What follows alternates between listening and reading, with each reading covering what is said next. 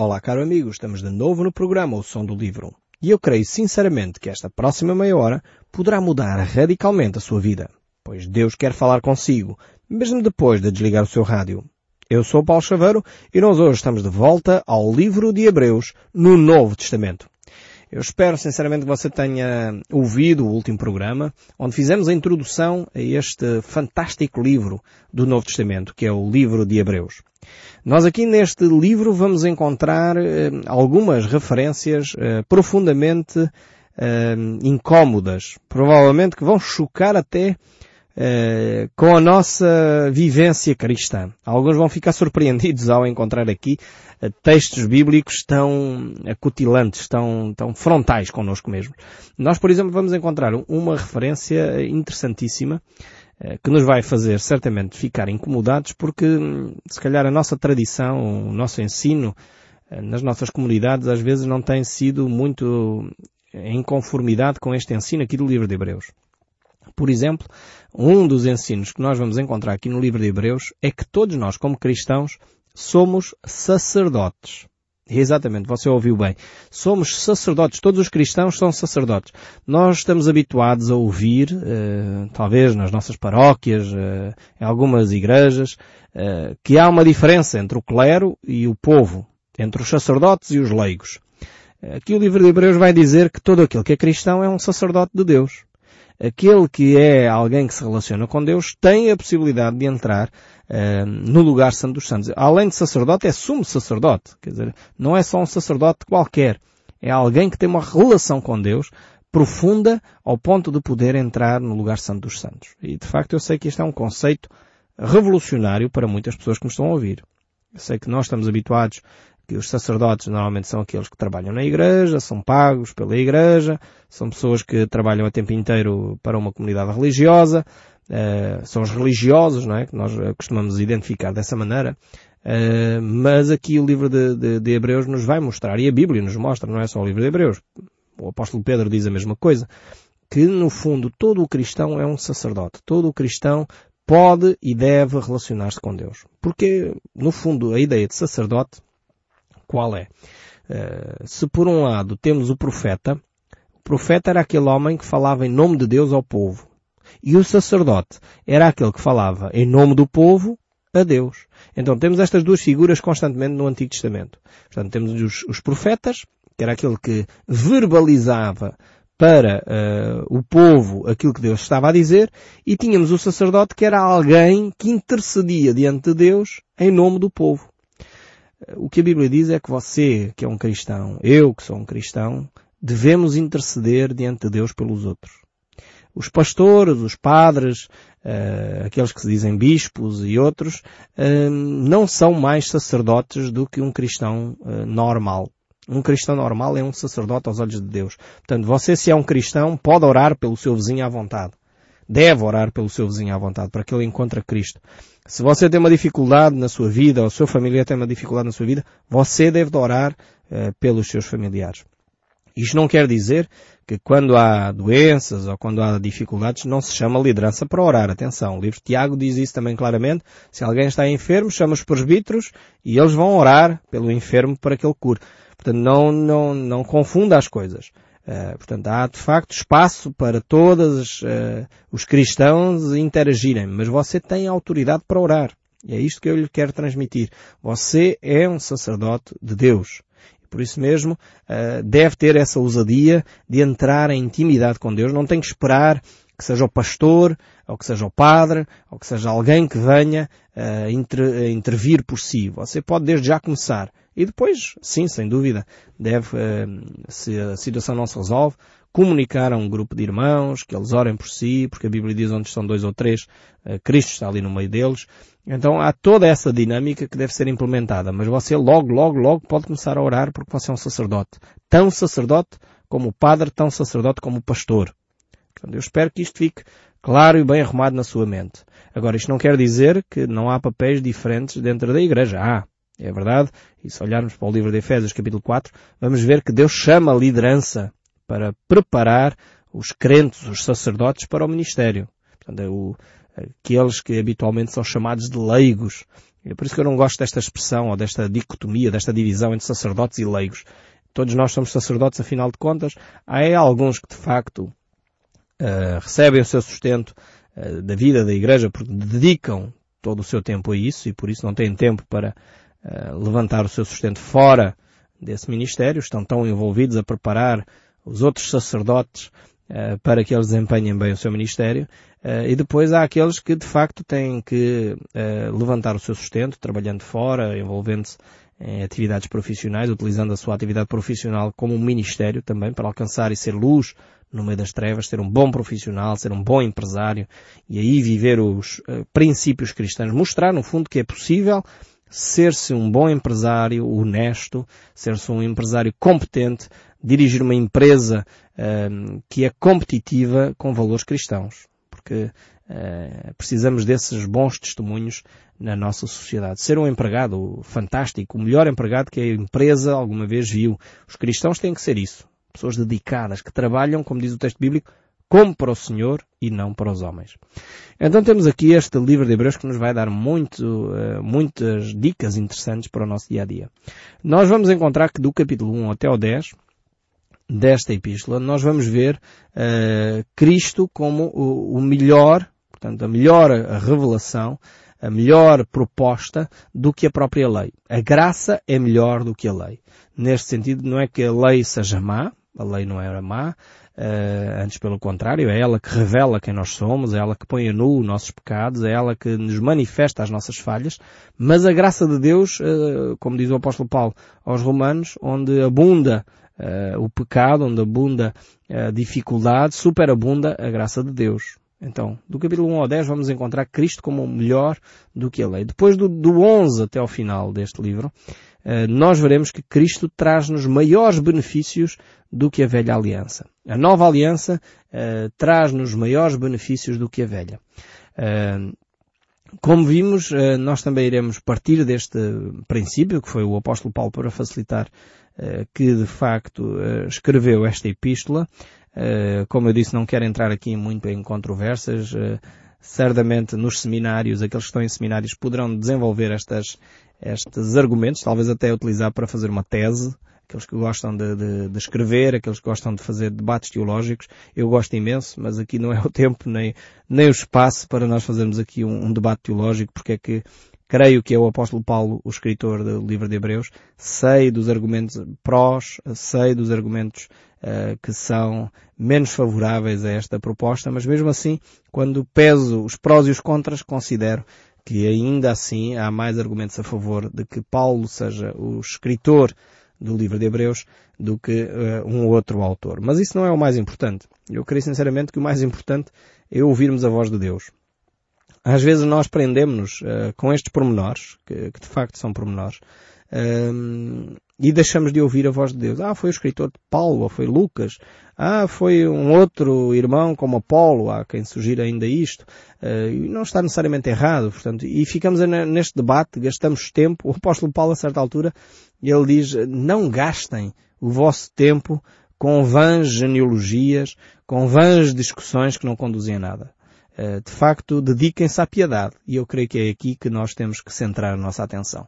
Vale a pena, como é óbvio, estudar, entender quem é o autor, também não temos que ser ignorantes, como é óbvio, mas ao mesmo tempo, quando depois de entender os argumentos, não há necessidade de continuarmos a degladiar-nos e a debatermos uh, sobre este argumento ou aquele argumento. São questões, uh, creio eu, secundárias. O que precisamos de entender é que isto é a palavra de Deus que tem ensinos para os nossos dias e que Deus quer falar ao nosso coração através destes textos bíblicos que nós encontramos aqui.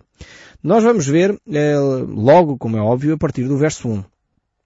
Nós entramos neste capítulo 1, é a tal secção onde vamos encontrar Cristo como sendo superior à velha aliança, e nos primeiros três versos deste capítulo 1, nós vamos ver que Cristo é superior aos profetas.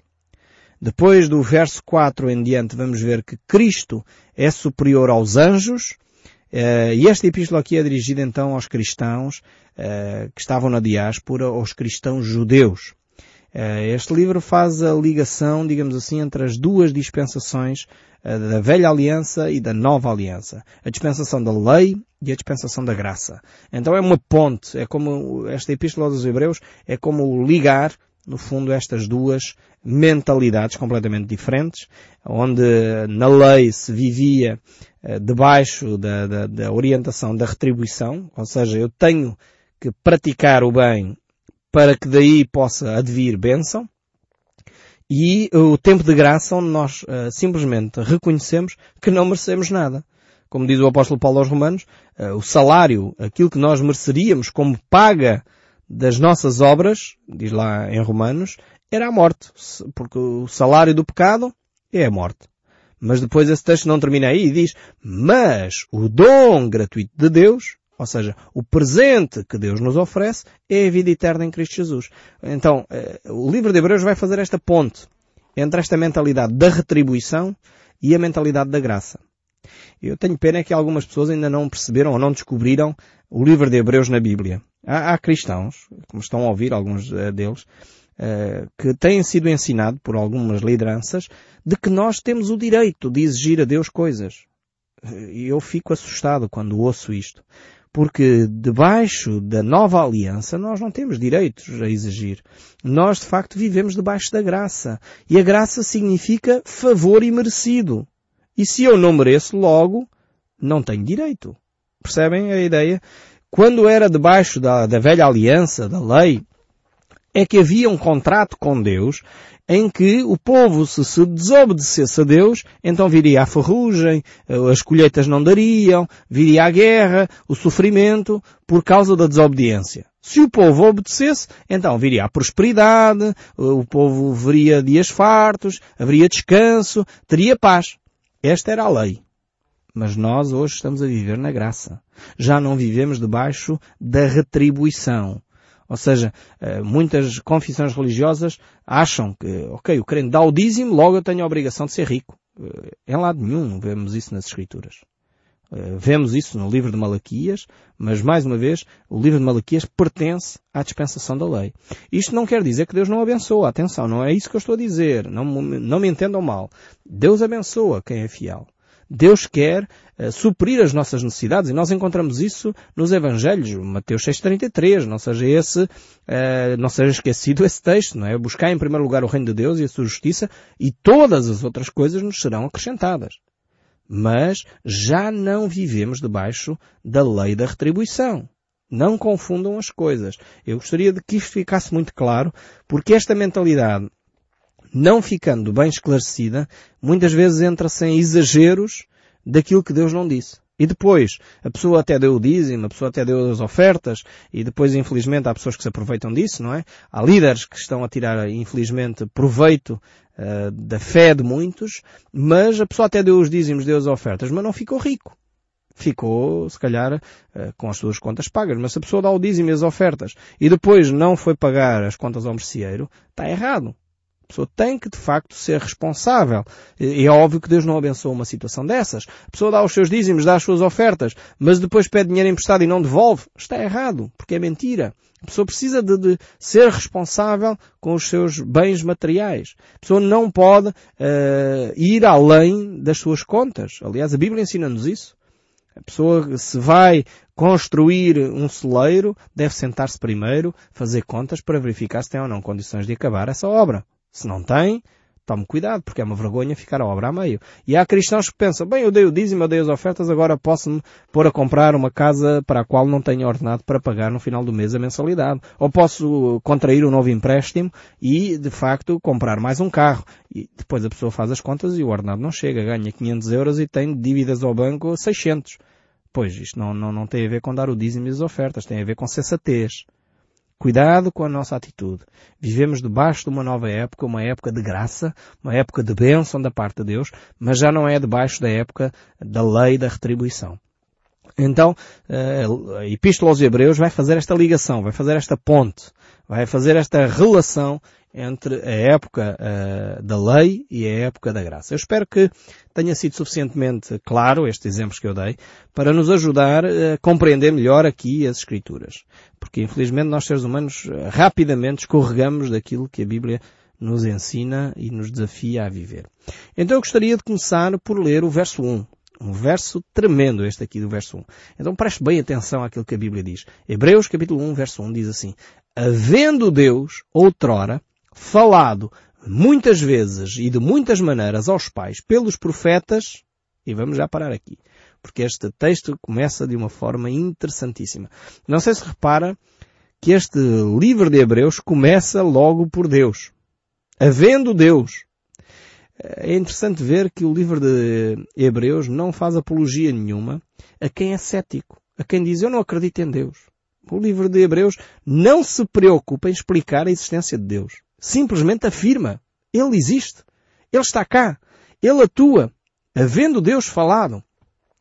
Uh, muitas vezes as pessoas querem fazer argumentações, uh, explicar uh, como é que Deus existe, tentar explicar Deus de uma forma científica. Eu não ponho em causa quem tenta fazer isso. Mas eu já tenho vivido anos suficientes para perceber que aquilo que faz a diferença na vida das outras pessoas é aquilo que Jesus ensina. E o que Jesus ensina é que é o amor. Eu posso conhecer todas as teologias. Isto agora é, é, é uma versão minha de Hebreus, eh, de, de 1 Coríntios 13. Eh, eu posso conhecer todas as teologias do mundo, mas se não tiver amor, de nada me serve. E infelizmente tenho notado isso na minha própria caminhada com Deus. Houve uma altura, enfim, fiz o seminário, tenho estudos teológicos, uh, bacharel em teologia, uh, fiz parte de, de, direção de programas e de escolas bíblicas, etc., em algumas áreas específicas. Uh, e a certa altura achava que poderia convencer as pessoas pela minha argumentação, porque afinal de contas tenho algum conhecimento teológico tenho alguma formação teológica, mas já percebi que o que faz a diferença na vida das pessoas é o amor. Eu posso tentar argumentar com conhecimentos teológicos, citando Tomás de Aquino, Agostinho, uh, citando vários teólogos ao longo um, ehm, da história da humanidade que foram pensadores tremendos, interessantíssimos, mas na realidade o que vai fazer a diferença na vida das pessoas é o amor, é o amar as pessoas, é o manifestar isso através de ações concretas. Por isso aqui o livro de Hebreus não se preocupa minimamente em fazer uma apologia acerca de Deus. Simplesmente pega no facto de que Deus existe e Ele fala. E este é um ponto assente. E parte daqui para começar a, a revelar quem Deus é. Neste aspecto, o livro de Hebreus é muito semelhante ao livro do Gênesis. Não sei se já reparou que o livro do Gênesis não se preocupa minimamente em explicar como Deus uh, surge, ou explicar a existência de Deus, ou o que é que acontece para que Deus de repente esteja lá. Aliás, uh, se de alguma forma o livro do Gênesis explicasse a existência de Deus, significava que teria alguém ter formado Deus. Uh, ele parte e assume que Deus existe. Ponto final parágrafo. E é isto que incomoda muitas vezes as pessoas. É assim que incomoda aqueles que tentam desenvolver teorias evolucionistas porque chegam a um ponto e não encontram forma de dar a resposta a determinadas perguntas sem que Deus exista. A criação eh, sem Deus, de facto, é uma grande confusão evolução eh, sem nós percebermos que há um criador por detrás, tem mais perguntas do que respostas. E depois inventam-se teses eh, mirabolantes. Eh, de facto, porque não se, não se encontra em Deus a resposta, a pessoa tem que justificar a sua teoria e a sua teoria levanta mais perguntas do que respostas. Se as pessoas percebessem que Deus criou, e Deus está lá e Deus é por Ele que subsiste todas as coisas, seria muito mais simples. Então o livro de Hebreus parte deste princípio. Havendo Deus, outrora falado. Então, eh, este texto bíblico aqui vai nos manifestar uh, que Deus é um Deus ativo. É um Deus que fala. É um Deus que não está parado no tempo. Um Deus que não se ausentou. É um Deus que não está distante. E este conceito de Deus distante, uh, de um Deus que se ausentou da história, tem impregnado a nossa cultura. Eh, aliás, Nietzsche, eh, o famoso filósofo, eh, tentou matar Deus, não é? A certa altura, lá nas suas filosofias, ele diz, Deus está morto. E ele pensou que, pela uma afirmação dele, estaria resolvido o problema. É verdade que influenciou uma geração com essa sua afirmação, porque era de facto ao mesmo tempo não só uma afirmação filosófica, mas era uma afirmação que estava relacionada com o dia a dia das pessoas. As pessoas de facto tinham querido retirar Deus do seu dia a dia, da sua vivência diária. E nesse sentido, Nietzsche só faz a afirmação de que Deus está morto. Só que entretanto Nietzsche morreu e Deus continua, não é? Uh, quem afinal está morto é Nietzsche. Uh, Deus existe e Ele fala. E Ele fala de uma forma ativa. Ele fala na Bíblia de várias formas. E é isso que o autor de Hebreus começa por dizer. Ele no passado falou de muitas maneiras. Ele falou através de linguagem poética. Ele falou, que temos os Salmos. Ele falou através de uma linguagem histórica. Temos o livro de, de 1 Samuel, 2 Samuel, Reis. Temos o livro de, de Ruth. Ele falou de muitas maneiras no passado. Ele falou, inclusive, como diz aqui, aos pais. E quem são estes pais? Essa é outra pergunta que nós temos que fazer. Quem são os pais aqui? Estamos a falar uh, pessoas com uma mentalidade hebraica e nós temos que entender esta mentalidade hebraica. Então, uh, o autor de Hebreus diz que no passado Deus falou aos pais. E aos pais aqui ele está a falar de Abraão, Isaac, Jacó, uh, está a referir-se a estes homens que foram um marcos históricos na nação de Israel. Está a falar de Moisés, Josué, Davi, Isaías. Portanto, falou aos pais pelos profetas. Deus é um Deus que age, é um Deus que não fica calado, Deus é um Deus que se preocupa conosco, Deus é um Deus que interage com o homem. E então esta é a revelação que nós vamos encontrar aqui. E os profetas tinham esta função, esta função específica de colocar por palavras aquilo que era a vontade de Deus. Como eu já disse no último programa, os sacerdotes levavam uh, as preocupações do povo a Deus e os profetas traziam as preocupações, entre aspas aqui, uh, as preocupações de Deus ao povo. Portanto, 90% de, das profecias são verbalização da, da, da palavra de Deus. 10% seria evidência, falar sobre o futuro. E muitas vezes nós confundimos e pensamos que o profeta é aquele que fala sobre o futuro. Não. A maior parte de, de, de, das profecias são a reafirmar os princípios bíblicos. Então, uh, os profetas falaram aos pais no passado de muitas maneiras. Mas vejamos ainda o verso 2. E diz, nestes últimos dias, nos falou pelo Filho, a quem constituiu herdeiro de todas as coisas, pelo qual também fez o universo. Vemos aqui que Deus falou nestes últimos tempos através do Filho não só através de profecia, mas através de um relacionamento. Não só através de palavra, e é interessante agora aqui pegar no primeiro capítulo do Evangelho de São João, capítulo 1, eh, quando vemos que o Verbo, a palavra de Deus, se fez carne. E agora ligamos aqui com o verso 2 do livro de Hebreus. Como vê, eu espero que este pequeno aperitivo do livro de Hebreus lhe abra o apetite para descobrirmos juntos esta fantástica epístola que nós temos aqui, que certamente vai trazer grandes reflexões para nós, para o nosso crescimento espiritual. Espero sinceramente que o som deste livro continue a falar consigo, mesmo depois de desligar o seu rádio. Que Deus o abençoe ricamente e até ao próximo programa.